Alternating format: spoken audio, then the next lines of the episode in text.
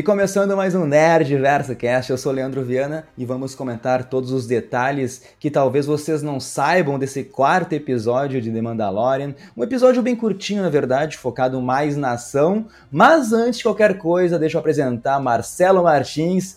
Fala aí, mano.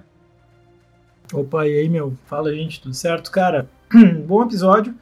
Uh, mantém o padrão de qualidade ali, mas vai incomodar muita gente. Tem gente que vai se sentir incomodado e eu entendo por quê também, que é a questão de não estar tá focando muito no Mandaloriano. E eu vejo também que a série ela não está tendo um rumo muito concreto do que, que vai acontecer. Eu não vejo um fio ali, basicamente, conectando é, qual é a grande missão do negócio, desde ele se redimir ali nas, nas águas vivas lá, Uh, depois eu pensei, tá, e agora o que, que vai acontecer de fato? Tá, tudo bem, vai ter outro treinamento do Grogu e tal, mas vai ser só isso exatamente? O que, que vai rolar agora? Então a história eu sinto que hoje ela deu uma focada mais na Bo-Katan e também um parte no Grogu ali. Eu achei um bom episódio, achei muito legal, mas eu tenho certeza que vai ter muita gente incomodada, como já teve muita gente que teve incomodado no episódio 3, que tá vendo que de certa forma talvez o Mandaloriano não tenha sido o foco ultimamente. Eu não vejo isso como algo ruim, mas assim, é, vai vir uma avalanche de críticas aí e assim, dá para dá até para entender, não é um negócio, não é choro livre e gratuito, né, mano? Mas no geral é um bom episódio, cara.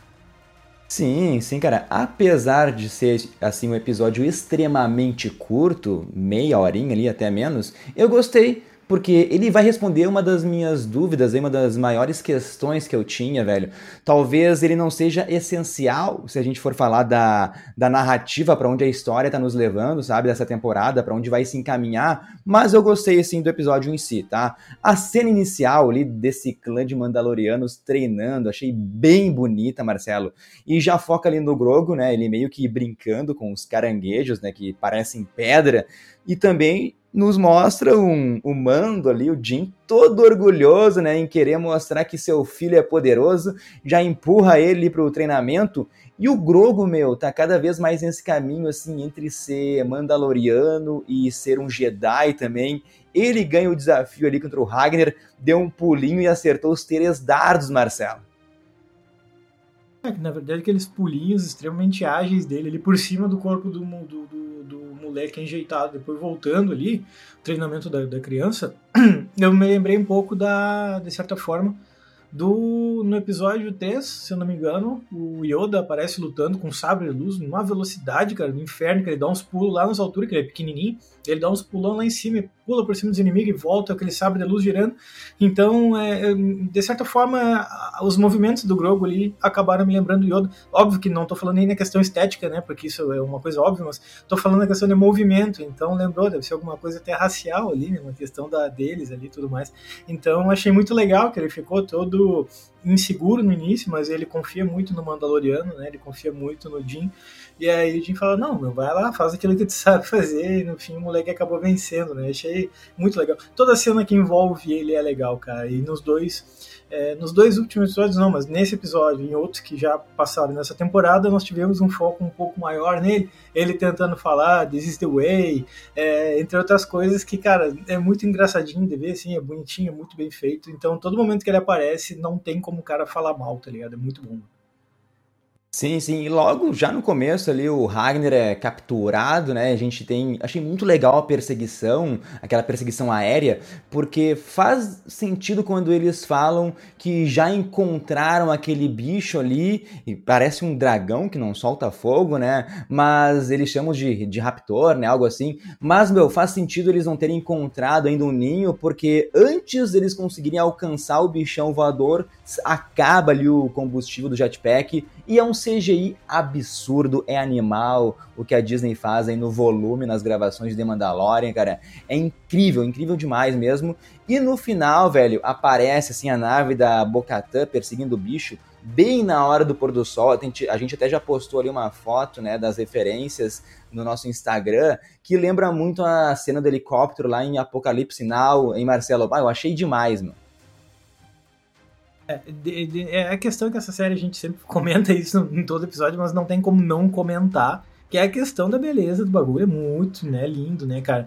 E essas grandes referências aí, como do Apocalipse Now ali, cara, sabe, tipo, fica muito, muito legal. Teve gente que no episódio passado viu referência a Batman, velho, né? Então, tipo, naquela hora que a nave voa lá e depois ela desce, bem no início do episódio. Então, talvez, por que não? Talvez a galera esteja forçando um pouco a barra, mas eu acho que essa ali do Apocalipse foi um pouco mais visível, assim, né, cara? Andando em direção ao sol, atrás daquele dragão ali, sei lá que bicho é aquele exatamente, né? Mas um dragãozão muito louco ali.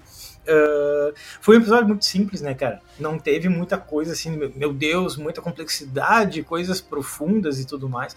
Mas ele gira justamente, então, é, desse plano deles irem resgatar o moleque. Mas o que me chama a atenção de fato é que eu, eu fiquei curioso para ver o que vai rolar nos próximos episódios em relação a Boca Tan, né, cara? Então, tipo, é, é, dá pra ver que aos poucos ela tá começando a ficar, tipo, tá, mas eu quero. Será que é isso que eu quero mesmo? Tipo, claro, conhecendo ela, ela tá sempre disposta a ajudar e tudo mais, né, cara? Mas uh, eu acho que daí, tipo, a premissa de aparecer o bichão para levar aquele moleque, ele é mais para explorar a história dela. Tá, e agora, como é que ela vai ficar exatamente, né? Então, é, é, nesse episódio eu diria que foi mais sobre ela do que sobre qualquer outro personagem, mesmo que tenha começado com o um showzinho do Grogu ali, né? Sim, antes da gente falar da, da Bocatã, então, porque tem ali uma quebra que a gente vai para um flashback. Eu não sei se vocês lembram, mas na primeira temporada o Mando ele meio que revive assim as lembranças de quando era criança, enquanto a armeira forjava lá uma armadura para ele. Dessa vez ali acontece com o Grogu a mesma coisa. Para mim, além de ser uma referência, é a série também nos mostrando assim essa conexão de pai e filho que rola entre o Grogu e o Mando, entre o, entre o Jin ali.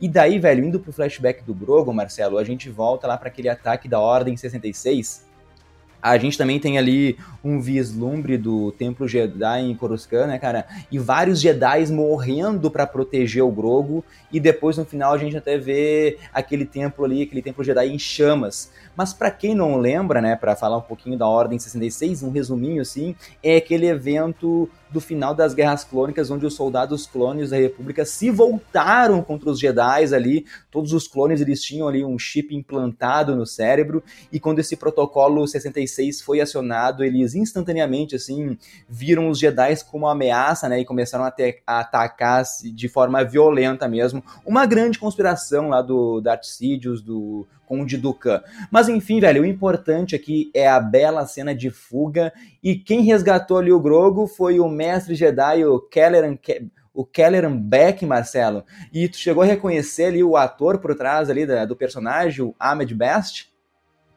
Não, eu fui saber só depois que eu fui ver, mas nunca que eu ia, nunca que eu ia conseguir reconhecer ele, mano.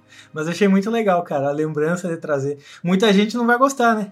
Muita gente não vai gostar, que é meio traumatizante pra uma galera, né? Mas muito legal. Ele é o cara que fez o Jar Jar Binks, né? Esse é, é ele que faz, né? Ah, muito legal, cara, muito legal, meu.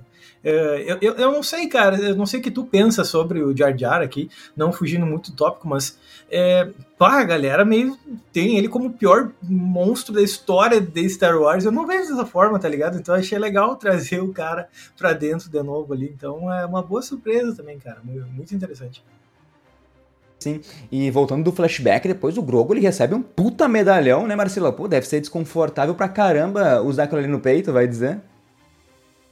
Sim, imagina, e o moleque talvez não nem entenda para que que é aquilo, né? É muito pequeno ainda para entender. Eu não sei ainda qual é o nível de racionalidade dele. Ele não demonstra, isso não fica muito claro assim. Então ela simplesmente foi lá, a Visla chegou, colocou aquilo no peito dele, falou: oh, "Tem um pedaço da tua armadura aí, e pro enjeitado, e ele, ah tá, beleza, ficou, tá aí agora, o que, que, que acontece? Cara, eu tô muito curioso para ver se o Grogu de fato vai entrar no caminho do Mandaloriano, tipo, e uma coisa que pode ser bobagem para alguns, mas eu fico imaginando ele numa armadura e com um capacete do Mandaloriano, falando, mano, como é que vai funcionar isso aí, tá ligado? Ele tem a cabeça no formato da cabeça do Steel e do, do Family Guy, tá ligado? Falei, mano, como é que vão, como é que vão fazer daí para entrar uma armadura ali, né? E como é que vai ser o treinamento? Então eu fiquei pensando muito na questão questão dos Mandalorianos em si, né, cara? Quem eles são de fato, né? Então isso aí já, já puxa uma premissa até pra gente dar uma aprofundada, às vezes, também, mais na história dos caras, né? Então, de novo, é um episódio que ele não, não cria muita coisa, mas ele abre espaço pra gente também conhecer um pouco mais do mundo de Star Wars, né? E voltando pro resgate, é engraçado que a Bocatá, ela sabe quase nada ali dos costumes mandalorianos. Ela pergunta lá, pô, como é que eu vou comer aqui se eu não posso tirar o capacete? Daí o Jim explica, né? Pô, cada um vai pro seu canto aí e come sozinho. Mas o interessante, meu, é que a Bocatã, como ela organizou esse resgate, né? Ela é tipo o líder ali, ela tem a oportunidade de comer na fogueira, né? No calor do fogo. E isso eu senti que meio que mexeu com ela, né? Tipo, esse reconhecimento, deram, deram importância para ela. Mas eu entendo, como tu falou, meu, esse episódio também é para o público abraçar a personagem da Bocatã, porque sem dúvida, né, Marcelo, alguma coisa dela da personagem mesmo vai ser muito importante para a terceira temporada de The Mandalorian. Não, realmente. Então eu acho que mesmo assim a premissa inicial seja Mandalorian, a, região, a, a, a, relação dele com o Grogu, eu acho que a série ela está expandindo para novos caminhos também, né? Não significa, eu acho de fato que ele está sendo deixado de lado, mas está dando espaço para que outros personagens tão interessantes quanto ele também se desenvolvam, para mostrar a riqueza do, da lore do mundo de Star Wars. E eu não acho isso uma coisa ruim de fato. Só que é aquilo que a gente falou antes, né? Tu comentou antes a questão da gente começar, tipo, a série é Mandalorian. É, mas tipo, então. E ele tá sendo deixado de lado, talvez, né? Mas aí talvez seja assim, uma possibilidade também de criar novos caminhos para ter mais temporadas, né? Como a série tá dando certo, isso abre caminho pra gente dar uma explorada mais no mundo dos caras ali. Se fosse uma série já com início, meio e fim, eu acho que ela trataria de focar mais nessa relação entre o Grogu e o, e o Mandaloriano, né? Então, é, é claro, sempre vai ter, não, não, tem, não vai ter como agradar todo mundo, infelizmente, né? Mas sim, a Boca ali ela mandou muito bem, porque ela é muito fria, né? Primeiro ela foi lá, resgatou o Mandaloriano lá em Mandalor, voltou intacta, agora ela foi lá e pô, já liderou um grupo de Mandalorianos, né, para para enfim, para resgatar o, o, moleque que foi raptado pelo dragão lá. E aí, tipo, já nós já vimos um pouco mais também dos da cultura dos Mandalorianos, né? Daquela questão da Bocatã comendo sozinha em torno da fogueira, aquilo ali eu também achei muito legal. Tipo, não, tu é a líder é, da, da, nossa equipe de resgate, então tu tem a honra de sentar na fogueira. Então, ah, isso é legal, sabe? Tu dá nesses pequenos detalhes um pouco mais da complexidade das relações socioculturais que existem dentro desse processo do, do, do, do Star Wars. E nem tem muito que a gente falar dessa missão secundária e eu achei bem legal de novo a perseguição aérea contra o bichão voador. Eu só não entendi porque ele demorou um dia inteiro para literalmente ali vomitar o Ragnar para os três filhotes parece que foi algo mega conveniente, sabe? Para bem na hora do resgate dos Mandalorianos que eles chegaram no ninho para acontecer isso. Mas, cara, no final, o bichão voador lá cai na água, velho, e é devorado pelo jacaré do capeta lá do primeiro episódio, Marcelo. Então sempre existe um predador maior. E eu fico me perguntando também por que diabos os Mandalorianos, esse clã, escolheram esse lugar para estabelecer, velho? É só os terrorzão lá dos capeta, meu? pensei a mesma coisa. Falei, bah, velho, pelo amor de Deus, tudo bem que vocês querem ficar num lugar mais isolado, mas que tenha menos bichão gigantesco querendo comer todo mundo, né, mano? Pelo amor de Deus, é dragão e é jacaré e tudo que é coisa. Então eu me, eu me perguntei muito sobre isso. Mas para mim, realmente, a maior falha foi, tipo, Pô, pera aí, aquele moleque ficou o dia inteiro na barriga, 24 horas na barriga do dragão, depois ele decide vomitar o moleque para dar de comida para as crianças. Do nada aquilo, velho. Claro, de novo, né, mano? A famosa conveniência do roteiro. E tá bom, funciona. Não, não tem que ser bagulho realista. Se fosse pra ver bagulho realista, eu não tava assistindo Star Wars em primeiro lugar, né, mano? Então, levei por esse lado aí pra conseguir ficar de boa. Mas realmente eu fiquei, mano, como assim, mano? Esse moleque ficou um dia inteiro morando na barriga, pagando aluguel na barriga do dragão, né? Mas uh, aí, tipo, eles fazem aquele resgate ali, né? Vão voltar para lá e, pô, a Visla já trata a Boca Tan de um jeito bem mais, meu, olha só o que tu fez, tem uma honra muito grande entre nós, assim, porque é, deu para ver como o pai do moleque, ele ficou muito agradecido ao Mandaloriano também, então aquilo foi muito legal, até ele se abraça no moleque e agradece, né? E o Mando só fala ali, ah, this is the way, né? Tipo, é justamente isso, a gente se ajuda, né, cara? A gente sofreu junto, agora a gente sobrevive junto, né? Muito doido. E Marcelo, para mim esse episódio também deu a entender a forma que os Mandalorianos eles domesticaram os mitossauros no passado, porque no final eles trazem ali os três filhotes da criatura, uh, para da, da, criatura alada ali pro, pro seu clã, né? Então para mim foi desse jeito. No passado, né, os Mandalorianos caçavam os mitossauros adultos e pegando os filhotes eles conseguiram criar, domar e depois montar eles, entende? Eu acho que isso aí também foi um detalhe pra gente. E, meu, eu reclamei também do episódio passado que a Bocatano falou do mitossauro pro Jim, mas agora dessa vez ela se sentiu mais confortável para falar do que aconteceu pra Armeira, né, velho? E para mim ficou uma mensagem no ar se realmente a Armeira achou que a Bocatã simplesmente teve uma visão quando entrou nas águas vivas, né? Ou, por causa dos rituais que envolvem tudo ali, né? Ou se a Armeira ela sabe de algo a mais e quis deixar essa reflexão para a própria Bocatã.